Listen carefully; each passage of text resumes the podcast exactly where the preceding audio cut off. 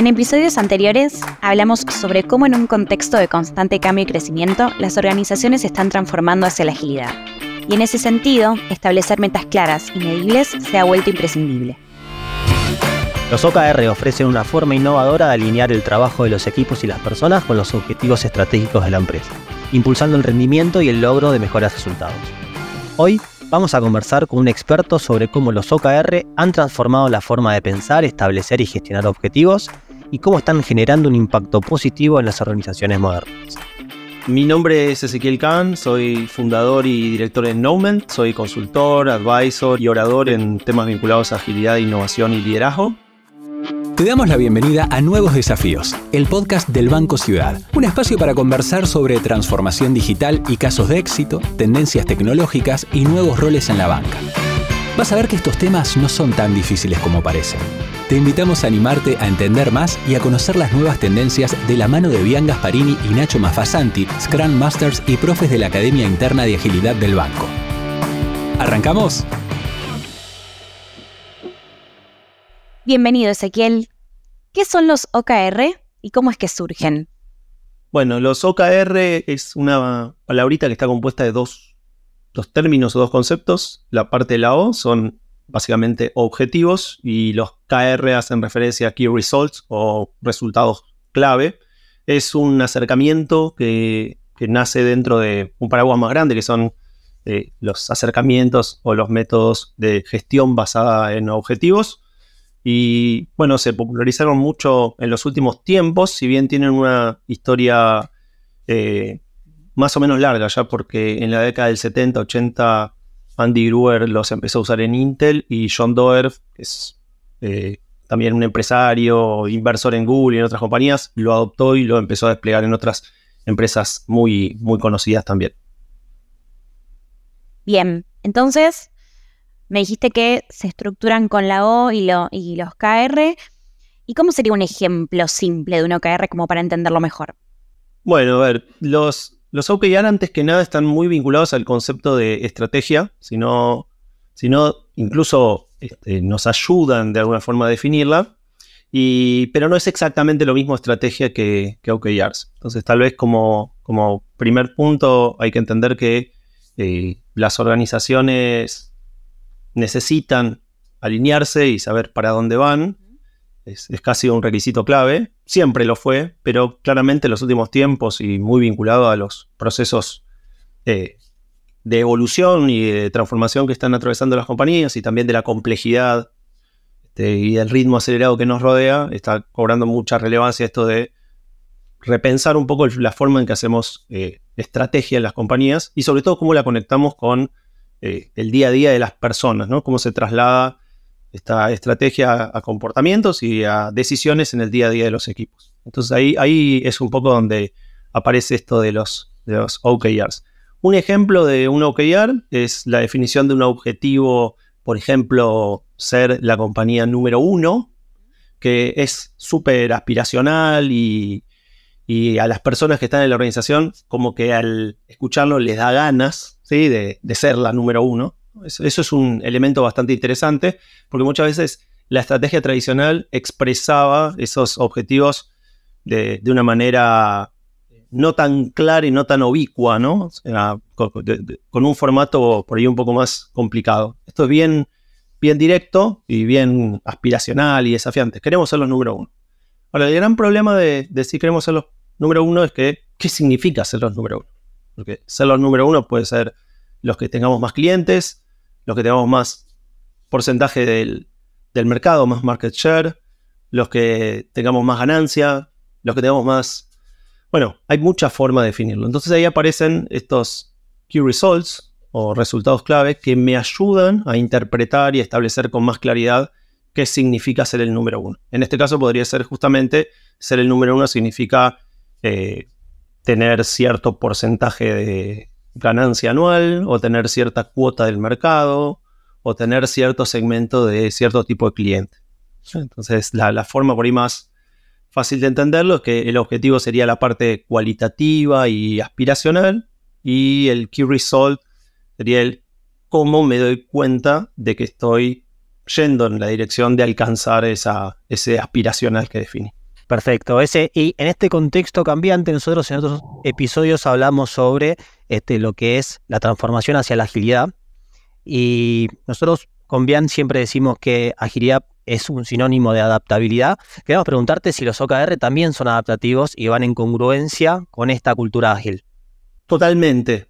y, ahí aparecen bueno, las, las diferentes interpretaciones o uso de los OKR.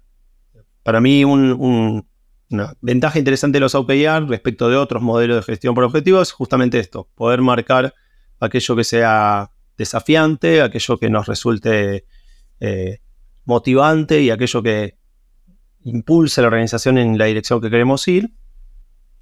Eh, y esto está muy ligado también a la necesidad de poder ir adaptando o cambiando, digamos, porque muchos negocios hoy en día están atravesados por cambios tecnológicos o cambios en la naturaleza de la demanda de sus clientes y requieren esa, esa revisión o esa adecuación. OKR, entonces, a diferencia de otros acercamientos, eh, lo que propone es que haya una revisión más frecuente. En general, a mí no, me gusta mucho hablar de, como de recetas o de cosas, es así y nada más, porque claramente no hay recetas en entornos de alta complejidad, pero en general las organizaciones definen esos OKRs a un año como prioridades que queremos alcanzar un año y hacen un proceso de revisión eh, trimestral de esos objetivos. Esa revisión trimestral en realidad tiene que ver con ir eh, explotando o ir conectando esos OKR, llamémoslo de la compañía, que es como compañía queremos ir hacia allá, con las de áreas, unidades de negocios o diferentes equipos, que entonces empiezan a establecer una cadencia trimestral, en muchos casos, de evaluación y de poder justamente ir revisándolos y adecuándolos en caso de ser necesario. Entonces, eso está bastante vinculado al concepto de agilidad, porque en lugar de establecer algo con una regla fija, muchas organizaciones, de nuevo, más tradicionales, hacen un ejercicio de planificación en el cual invierten tres meses del año anterior, hacen una apuesta hacia adelante con muchísima incertidumbre. En algunos contextos como el nuestro, Argentina, imagínense hacer un presupuesto en dólares y saber al año siguiente eso, a cuántos pesos van a corresponder establecemos esa, esa revisión y después la gente en el día a día está súper preocupada por alcanzar la meta de lo que planificó antes y eso condiciona, ¿no? Y eso quita agilidad. Y aparece eso que, me ha pasado a mí frecuentemente de encontrar eh, directores o gerentes diciendo tenemos que consumir el presupuesto que pedimos porque lo pedimos a principio de año, entonces hay que consumirlo. Estamos en noviembre y hay que consumirlo. Ahora, la perspectiva de OKR es revisémoslo más frecuentemente a los tres meses o por trimestre, lo cual nos da la posibilidad de seguir apostando a ese objetivo o eventualmente pivotear. Eh, poder repensar esos key results y también los, los targets que tiene esos key results, ¿no? que es el numerito que ese key result está, está intentando evaluar. Y eso es un proceso de nuevo más flexible y adaptativo que además honra un poco este concepto de la agilidad de poder ir justamente adaptándome en función de aprendizajes. Entonces ahí para mí, otro punto de conexión con OKR, con otros acercamientos ágiles, es esto de la cultura de experimentación. No le damos tanto peso a la iniciativa, la iniciativa sería el proyecto, que es algo que está subordinado al resultado clave y al objetivo. En muchas organizaciones por ahí tradicionales, una vez que definimos las, el, el, presupuesto del año y el plan del año, le asociamos un proyecto y ahora el éxito o el fracaso es que ese proyecto salga desde la perspectiva de OKR, trimestralmente vamos revisando y puede ser que discontinuemos cosas y también que eh, justamente esos proyectos los hacemos en un horizonte más pequeño también porque queremos ir evaluando si generan o no impacto, en lugar de establecer a priori un compromiso anual. Es decir, que en esta cultura de OKR o en este método o metodología de establecimiento de objetivos, tiene una cierta cadencia en la cual se puede modificar no solo los resultados clave, es decir, la forma en la cual nosotros sabemos si estamos yendo por buen camino, sino también se pueden adaptar los objetivos, ¿sí? Pero también se pueden adaptar las iniciativas eh, o las formas en las cuales nosotros estamos alcanzando esos objetivos. O las iniciativas no se pueden adaptar. No, definitivamente sí, deberían adaptarse. Acá rompemos esta lógica de nuevo, que tal vez está en, en la visión tradicional, donde las compañías definían ejes a, súper alto nivel Y esos ejes eran, no sé, queremos promover una cultura que aliente la diversidad, la inclusión, que está buenísimo, pero que después en la práctica eh, lo que hacía era que prácticamente cualquier proyecto que el management proponga le va a pegar al eje. Y el énfasis del management estaba en definido ese eje estratégico, yo propongo este proyecto, que es mi interpretación. Y de acá a final de año, si lo alcanzo, soy un capo, soy un grosso, cobro mi bono y listo. Y si no lo alcanzo, voy a encontrar un montón de excusas que seguramente la culpa estuvo en otros lados. En OpenAI el juego es diferente. Discutimos y establecemos objetivos. A veces son más, obviamente, más de arriba hacia abajo, lo llamamos más top-down. A veces son más bottom-up, eso depende de la cultura, del tamaño de la industria, de la complejidad que tenga. Eh, yo trabajo bastante con, con banco de finanzas y suele ser un híbrido, ¿sí? no, no, no, suele ser un proceso totalmente participativo y abierto, suele haber, por supuesto, un directorio o, accionistas que establecen esa dirección, pero después eh, las áreas empiezan a hacer su contribución de valor en cuáles son los key results, cuáles son las métricas que me ayudan a evaluar eso y que son más específicas de, de mi área, de mi unidad de negocio. Y después, recién vienen qué propongo hacer más como una apuesta, un bet, donde voy a probar a ver si con esto contribuyo. Y debería evaluar y debería frenarlo si no genera eh, el impacto que yo espero. Bien, entonces uno de los beneficios de trabajar con este, OKRs es estar enfocados en saber que lo que estamos haciendo entrega valor en manos del cliente. ¿sí? Pero, ¿qué otros beneficios, desde tu experiencia, desde tu conocimiento, puedes contarnos que tienen trabajar con esta metodología? Cuando empezamos a hablar de OKRs, empezamos a discutir la visión, el propósito, empezamos a acercar a los managers, eh, hacemos que el proceso sea más participativo, menos en silo, y eso alienta colaboración, visibilidad, transparencia. Lo, otro es que también se busca que los OKRs, para que funcionen, sean transparentes y abiertos, eh, y de alguna forma eso hace que uno tenga que tener cuidado, por ejemplo, en vincularlos con eh, evaluación de desempeño, ¿no? ¿Por qué? Porque si yo le pongo demasiado peso a la necesidad de tener éxito en eso que estoy queriendo alcanzar para cobrar mi bono, la gente va a estar más preocupada que ser tranquilos por cobrar el bono que por generar impactos. Entonces ahí hay, ahí hay otro beneficio que es este trabajo más en red colaborativo. Y otro que yo lo repito siempre y para mí es súper básico es los OKR deberían permitir que cualquier persona en la organización sepa cuál es la prioridad. Que dicho sea de paso, el concepto de prioridades no existe, es un invento de la modernidad. La prioridad es una. Entonces, a ustedes les debe pasar que esto de que de repente tienen cinco reuniones en el mismo horario. Bueno, hay una que es prioritaria.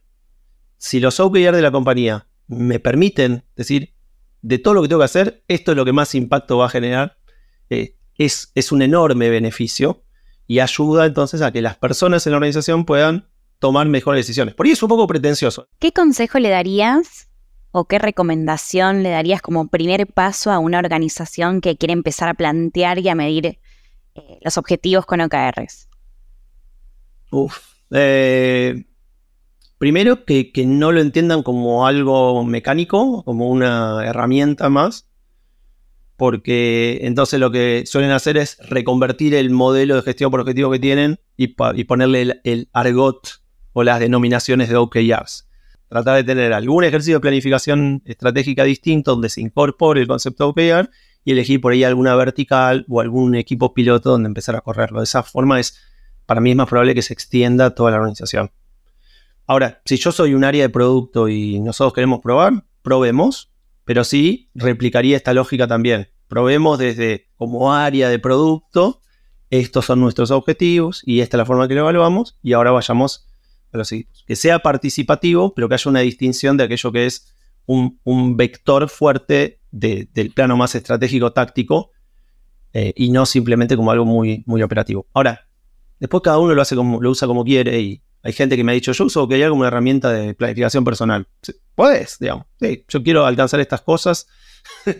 Eh, está buenísimo, lo complementaría con otras herramientas, pero eh, tal vez lo, lo, más interesante es cuando hablamos de organizaciones grandes, en procesos de transformación, que de alguna forma empiezan a notar cada vez más el quiebre entre procesos de planificación muy muy alto nivel, muy disociado de lo que sucede con los equipos y viceversa. Ahí tenés una linda oportunidad de generar sinergias y integrar el plano más estratégico con la ejecución de, esa estrategia eh, y, volverla operativa, ¿no? Y volverla operativa para que los equipos involucrados en, desarrollar esas acciones entiendan claramente para qué lo están haciendo y por qué lo hacen. ¿Y crees que es necesario entonces que eh, la organización en la cual se va a implementar eh, esta estructura de OKR también tenga una cultura adaptativa? Porque por, lo que estamos escuchando, es necesario, no suficiente, pero es necesario que una organización esté en el camino hacia la agilidad, porque si no va, a chocar, ¿no? Porque no va a poder ser flexible, ni adaptativa, ni va, ni va a poder cambiar. Total, para, para mí hay un, como un conjunto de requisitos, como este que antes comentaba, el de la transparencia. Si no hay transparencia, en, el sentido de que no hay visibilidad de esas variables de negocio, es muy relativo el impacto que va a tener OKR. O sea, vas a poder seguir un patrón de escribir objetivo con tres key results, pero para mí eso no es el acercamiento, esa no, es la filosofía de OKR, es, seguir un patrón vacío, ¿me explico? Es como, volviendo a Scrum, es como decir, bueno, la user story es escribir esto, como usuario quiero esto para esto. Y, sabemos que el valor está mucho más que en la tarjeta, está en, la conversación, en, los criterios para poder evaluar. Bueno, de la misma manera, lo que viene es mucho más que simplemente la reacción del objetivo y tres métricas, es lograr esa transparencia, lograr ese entreveramiento, esas sinergias y también conflicto, o sea, discusiones. Toda esa eh, discusión y esos acuerdos eh, ayudan mucho a la organización, pero requieren que haya algún terreno fértil para poder explorarlo. A mí me ha pasado organizaciones que estaban más preocupados por qué herramienta vamos a usar, eh, quién va a ser el que va a controlarlos, esos OKRs, y cómo me aseguro de que la gente después los haga o que, bueno, desde un modelo más tradicional, más eh, jerárquico, más de, basado en el control, se pierde mucho de incentivar la participación, las conversaciones y la apertura. Hay algo que yo insisto mucho y es que los OKR hay que presentarlos. Hay mucho ahí de storytelling. O sea, contar. no es solamente el CEO de la compañía escribió esto en un PowerPoint. No, está buenísimo que lo cuente. Diga, mira, evaluamos todo esto, pero nos quedamos con estas tres.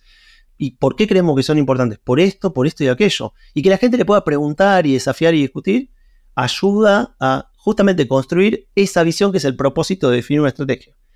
Si lo reducís a algo mecánico, como escribir un par de cosas en una planilla de alguna herramienta, se pierde todo ese poder de storytelling. Pero bueno, eh, es un proceso y yo, yo, lo manejo como un proceso de gestión del cambio. Eh, y de nuevo, arranca con algún tipo de relevamiento de dónde está parada la organización para, establecer una expectativa.